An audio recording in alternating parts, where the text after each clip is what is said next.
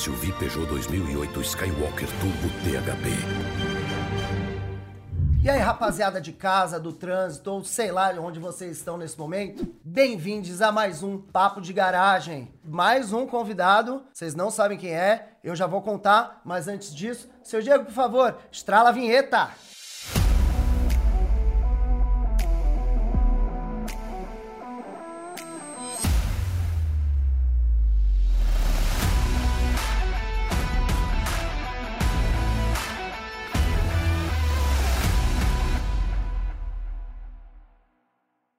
Estamos de volta aqui e eu trouxe como convidado de hoje o nosso querido Frederico Menegatti. Posso chamar de Fred?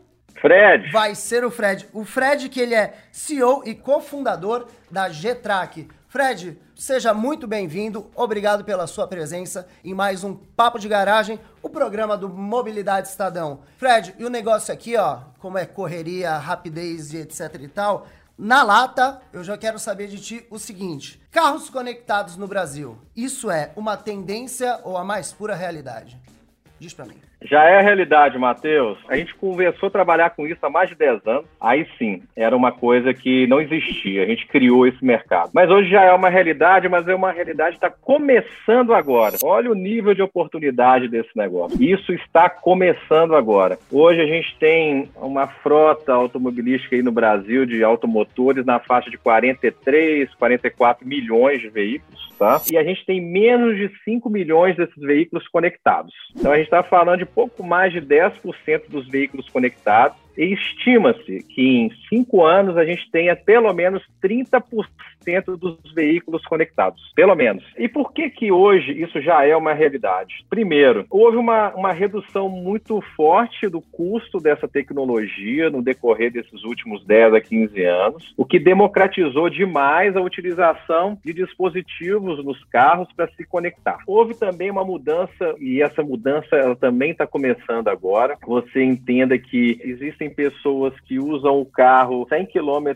por mês, existem pessoas que usam o carro 10 mil quilômetros por mês. Conectar o carro está possibilitando que alguns prestadores de serviço, como uma seguradora, consigam fornecer produtos diferenciados pela utilização do carro. E aí, só conectando o carro que você consegue. Então, é outra coisa que está estimulando essa conexão dos veículos. E outra vibe que está tá acontecendo muito forte agora é a questão da vinda através da montadora vir de fábrica o carro conectado. Então a gente já tem as principais montadoras, as premium já todas elas já tinham, né? Volvo, BMW, Mercedes. E agora a gente tem também Volkswagen, Fiat, Jeep, Hyundai, é, a GM foi a pioneira nisso daí. Então as montadoras estão apostando também que é possível gerar valor com a conexão desse veículo e também gerar receita. Mas, como eu havia falado, isso está só começando. Se a gente tem 10% só dos carros conectados, você imagina o que é a oportunidade desse mercado. Esse futuro aí promete. O futuro que já está acontecendo, mas há de melhorar.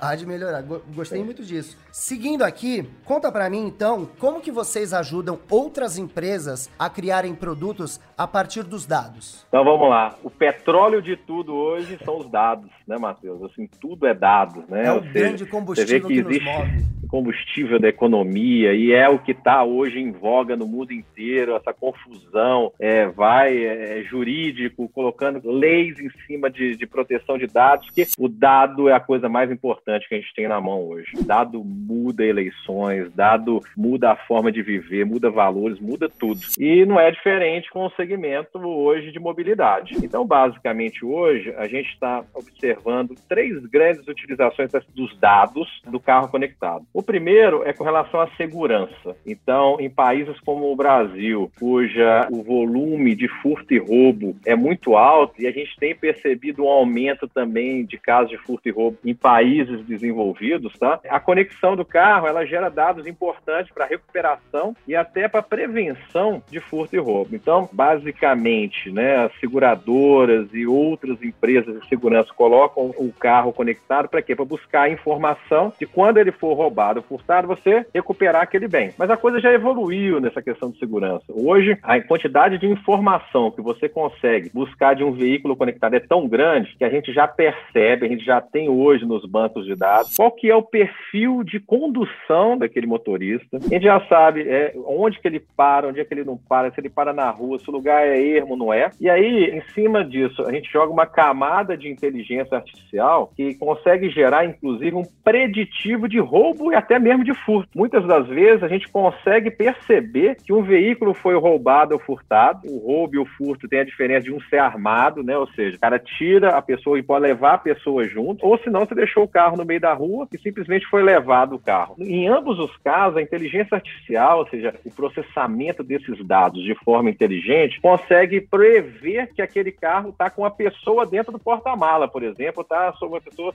sendo coagida. Ou que aquele carro saiu do lugar estacionado e ele está sendo conduzido de forma diferente que os motoristas habituais daquele veículo. Olha a grandeza dos dados.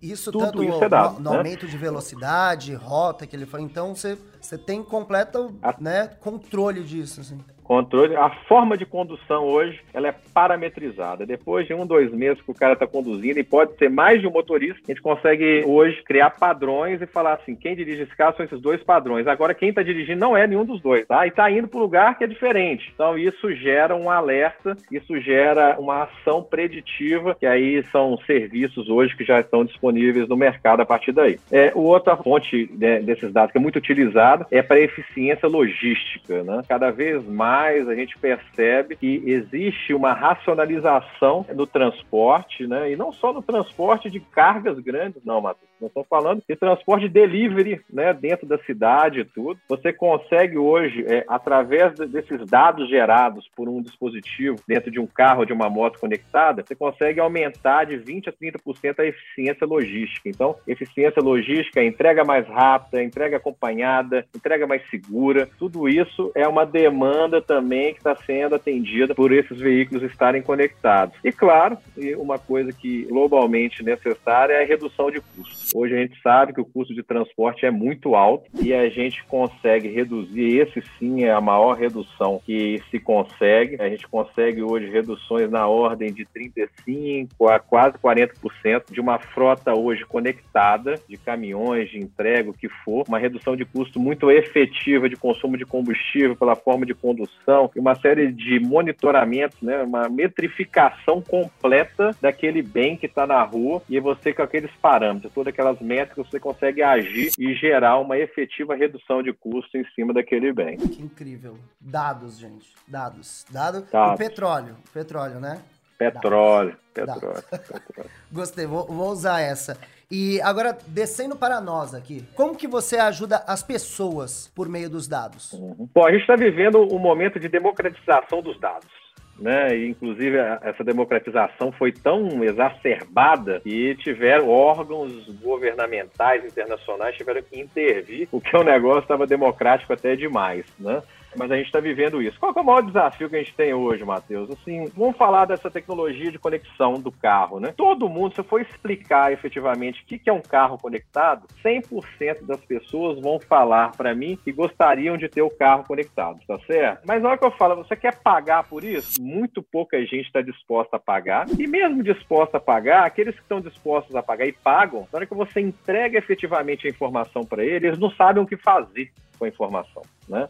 Então, esse é o desafio de todos os segmentos, que é esse desafio das interfaces, né? Dessa questão do X, de o I, de você saber como você relacionar com aquele usuário. Então, a gente tem um golden goal na cabeça aqui da nossa empresa, que se a gente conseguir fazer o cara utilizar o nosso app, por exemplo, duas vezes por dia, a gente está bem sucedido. Então, como fazer utilizar? Então, para mim, o maior desafio nosso hoje que a gente está vivendo, não só no nosso segmento, qualquer um, é como que você aborda o usuário. Quando você entra na vida do usuário, como você entra de forma, às vezes, subliminar na vida do usuário para ajudar o dia a dia, para melhorar a qualidade de vida, para, sabe? Isso é um dos maiores desafios que a gente vive. Mas, assim, as aplicações hoje disso são enormes, são muito grandes. Então, você tem hoje aplicativos de rota, então você tem os Waze da vida, você tem outros aplicativos que te, direcionam para um lugar específico, você sabe que tem um, um bloqueio ali na frente, você tem hoje a conexão, praticamente todas as capitais, os ônibus hoje hoje são conectados, então você tem painéis hoje que falam quanto tempo o ônibus vai chegar, você tem um app que fala, cara, vai para o ponto agora que o ônibus vai chegar daqui, sabe? Então, os dados estão aí, estão sendo cada vez mais utilizados. Mas o, o grande desafio é esse, é da gente conseguir resultados, né? Da gente efetivamente conseguir um resultado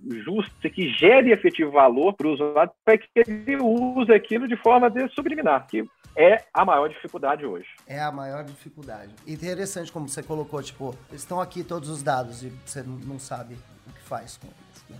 Tipo, não, não faz, não é, sabe o que faz. Não tem, não tem assim, essa, e, essa relação. Né? E aí, viver o cliente é muito importante, viver o ser humano, viver a pessoa. É, só assim é que é possível gerar algum tipo de solução que faça sentido. O mundo está cheio de ideias maravilhosas, mas que não tem aplicação nenhuma prática frente ao ser humano ali. Não, não gera nenhum tipo de melhoria de qualidade de vida. Não faz sentido e através das interfaces e da vivência, de chamar esse usuário para o jogo, é o grande desafio hoje que essas empresas de tecnologia estão vivendo. Muito legal. Dados aliados a propósitos. Então fez muito sentido. Fala aí, tá o papo de garagem, não tá? Então vê se não esquece aquela curtida, compartilha também, ó, peteleco na cineta, assim tu fica por dentro de todas as novidades do Mobilidade Estadão. Sigo aqui falando sobre futuro, falando sobre dados e falando sobre mobilidade. Na sua visão, qual o futuro dos dados na mobilidade? Cara, aí sim, aí nós estamos vivendo um momento completamente disruptivo. E essa disrupção principalmente com a pandemia, muita coisa está catalisando. Essas coisas iam acabar acontecendo, mas a pandemia deu uma catalisada e trouxe uma acelerada no, no processo. Mas a gente está vivendo um mundo com novos hábitos, novos valores, novas prioridades. Então, é, isso tudo vai mudar de forma muito forte como que cada ser humano se relaciona com mobilidade. Então, eu te falo que em menos de cinco anos, o mundo que a gente vive hoje em termos de mobilidade vai ser completamente diferente do vou que é hoje. Vou anotar aqui, hein? Né? De novo. É, Gosto de anotar, é, vou anotar esse daqui. Pode anotar, pode anotar. Cara, eu não sei se idade, mas eu tenho mais de 40 anos e carro era um status. Eu tenho cara de, de, é de 20 e poucos, não tem? É, uns 28, digamos hum. assim. É, mas assim, carro hoje, primeiro, não é status o jovem não quer carro. Eu tenho hoje, dos meus mais de 100 funcionários, a maioria deles tem giriza a gastar dinheiro com carro, ou de ter um bem, de cuidar daquele bem. Ele quer se mover ele quer se movimentar. Outro ponto, com o aumento do volume de carros, o trânsito está ficando impossível sobre muitos aspectos. Até mesmo para a maioria dos, né, sei lá, uma parte do ser humano hoje, ele não consegue mais dirigir em grandes centros, porque é complexo demais, é cloud demais, é muita gente. E aí, para gerenciar todo esse aumento de carro, foram impondo uma série de regras. Então, você tem que dirigir de tal forma, você não pode dirigir em tal lugar. Isso tudo transformou aquele prazer que existir em dirigir numa obrigação chata, né?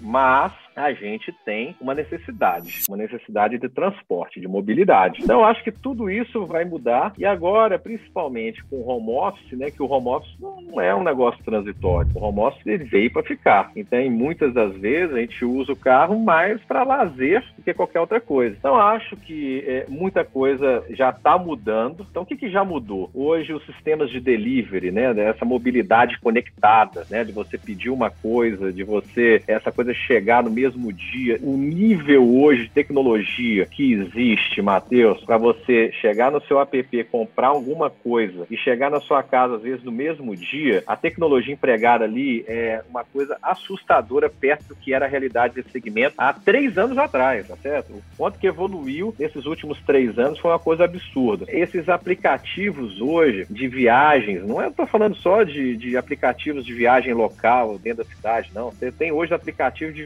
viagens intercidades, interestaduais e tudo, isso está tomando uma proporção que está mudando o modus operandi de muita coisa. O que era o táxi há cinco anos atrás, o que, que é o táxi hoje? Alguns aplicativos para você mudar, viajar de uma cidade para outra, estão transformando o modus operandi de grandes companhias de, de ônibus é numa coisa obsoleta. Até mesmo carro, né? Não faz sentido hoje, sob muitos aspectos, você ter a propriedade do carro, né? Então você já tem a questão do car sharing, o aluguel por mensalidade, tudo isso hoje são o início de uma mudança muito forte que a gente tem pela frente. Mas está muito longe ainda ainda do que vai ser. Então, o que vem por aí é muito mais disruptivo do que isso. Há quase 10 anos atrás, quando eu estava morando nos Estados Unidos, eu fui em São Francisco participar de uma experiência onde eu andei num carro que não tinha volante. O carro era igual um coquinho tá? Era um carro da Google, carro elétrico autônomo. O que é um carro autônomo? É um carro que dirige sozinho. Nos primeiros minutos ali você fica um pouco inseguro, mas depois você, que você relaxa e fala assim, cara, que coisa interessante, eu não preciso dirigir. E isso, essa teoria que eu chamo teoria do coquinho, isso é uma das propostas que eu acredito que vão dar certo nas cidades planejadas, mas mesmo as cidades não planejadas, elas vão ter que se planejar para esse tipo de realidade, onde você não tem, primeiro, você não tem a propriedade do bem, que é o, o, veículo. Você não precisa guardar, não precisa se preocupar com aquilo. Você simplesmente vai, aquele item vai saber dos seus rituais, vai estar conectado na sua agenda e ele vai, na hora que você tem uma reunião, que você precisa sair de casa para ir para algum lugar, ele já vai saber que tem que estar na porta da sua casa, sem motorista, sem nada, na tal hora, para você chegar a tal hora no seu compromisso. E na hora que você sair, a mesma coisa. Isso de forma natural. As gerações que estão por vir, elas não vão saber dirigir, elas vão saber utilizar aquilo ali de forma eficiente e vão ser transportados através desses tipos de serviços que estão por vir. Uma outra fronteira que essa também está evoluindo muito é a questão do, do ar, né? Os drones. Os drones eles já estão começando a entregar aí embalagens, entregar pequenas embalagens de baixo peso, mas a gente já tem hoje sendo testado no mundo inteiro drones que movimentam pessoas. O helicóptero, né, foi uma, uma sacada sensacional mas nunca conseguiu ser viável financeiramente mais do que 1% da população. Já o drone, não. O drone é um negócio diferente, ele é mais simples. Né? Hoje já tem empresas, inclusive, muito bem valoradas em termos de tecnologia, que única e exclusivamente fazem, eles regulam e gerenciam o espaço aéreo para drone. Olha que legal. É um negócio que não existia há dois anos atrás. E hoje tem empresas que estão sendo investidas com muito dinheiro que eles têm o propósito de gerenciar o espaço aéreo de cidades. As, né? as demandas então, que são isso... criadas, é, é, eu fico pasmo. Então a gente tá chegando próximo ao meu sonho, que o meu sonho de moleque era ter uma mochila foguete. Não vai ser a mochila foguete, mas a gente já tá, já, já tá é. meio que perto disso. E Talvez a mochila foguete atual não vai poluir tanto igual você pensou que ela fosse, entendeu? Aí a gente aquele, aí né? você mandou demais. aí mandou bem demais. Isso, isso vai estar tá mudando, né, também. E a gente tem também né, outras tecnologias que estão surgindo. E tudo que eu estou te falando, Matheus, não é um negócio para daqui 20 anos, 30 tá anotado anos. aqui, ó, 5 anos. Essas coisas vão impactar a vida de todo mundo aí que está assistindo a gente em menos de 5 anos, para transporte de pessoas e cargas. Você sabe que o avião gasta muita energia. Estão desenvolvendo avião elétrico, a hidrogênio, não sei o quê. Mas mesmo assim, né, o conceito da eficiência energética do avião é ruim. Conceitualmente falando, é difícil você conseguir uma eficiência melhor. Aí é, existe uma tecnologia, inclusive existe um centro de estudos dela aqui em, em Minas Gerais, é, do grupo do Elon Musk, chamado Hyperloop. Não sei se você já, já ouviu falar, que é o transporte através de tubos. Então você faz um tubo que liga São Paulo ao Rio de Janeiro, um tubo aí de uns 2, 3 metros de diâmetro, coloca um vácuo ali dentro e pega uma cápsula com um monte de gente ou com um monte de mercadoria, joga ali dentro e aquilo flui ali dentro pelo vácuo, pela falta de atrito e tudo, e uma série de outras tecnologias, e chega lá do outro lado a um custo muito baixo. Tudo que está vindo, é claro, e isso está latente, que a, a, demanda por mobilidade não vai mudar. O ser humano é inquieto, o ser humano quer conhecer outros lugares, o ser humano quer ficar preso em casa, e essa pandemia mostrou que ficar preso em casa, muita gente achou que ficar dentro de casa era sensacional, e hoje ninguém quer, está todo mundo louco para sair de casa e tudo. Eu pegaria o metrô é, na então, boa agora, assim. então, é, a demanda por mobilidade ela existe, só que ela vai ser feita de forma diferente. Não dá para fazer da forma que é feita hoje. É poluente, gasta muito dinheiro, é pouco eficiente e exige do ser humano uma interação tá cada vez mais complexa. Então, acredito que vai ser muito impactante na vida de todo mundo a partir dos próximos anos. Demais. Isso é uma visão de futuro, rapaz. Aqui, ó, ouçam o Fred que Tá, tá anotado, está anotado. Em cinco anos, tenho também.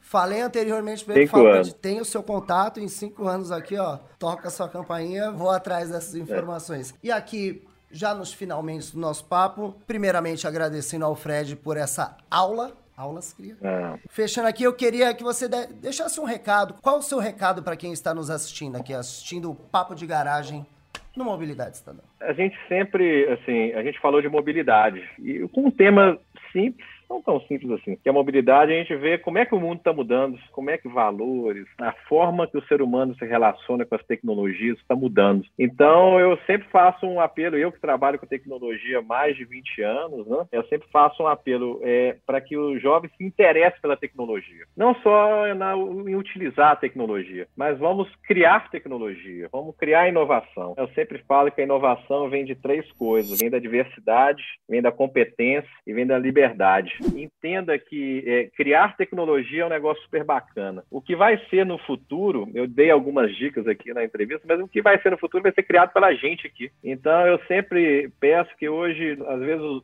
as pessoas, as crianças muito envolvidas com tela, com televisão e tudo, e na minha época eu montava, né, Lego, motorzinho, que não sei o quê, isso me gerou uma, uma, um entusiasmo com tecnologia, me gerou uma curiosidade com muita coisa. Então, o ponto que eu falo assim, o mundo vai precisar de muitas mentes inovadoras, criativas e que trabalhem fortemente com tecnologia, mas sempre tecnologia focada no ser humano. Então, queria só encerrar fazendo um apelo para que todo mundo aí pensasse um pouquinho nisso, que não seja nele mesmo, talvez nos filhos, que estimulasse essa criatividade, né? Despertasse esse interesse, essa curiosidade em tecnologia. E falou muito bem, gostei muito da conexão que você tem entre tecnologia e o lado humano da história. Aproveitando, fica aqui a dica Douro. Invistam nas crianças agora, para não ter que se preocupar com os adultos do futuro.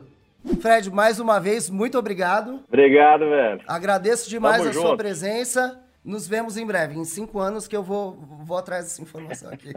e até o próximo Papo de Garagem. E antes de ir embora, o das estrelas. Novo SUV Peugeot 2008 Skywalker Turbo THB.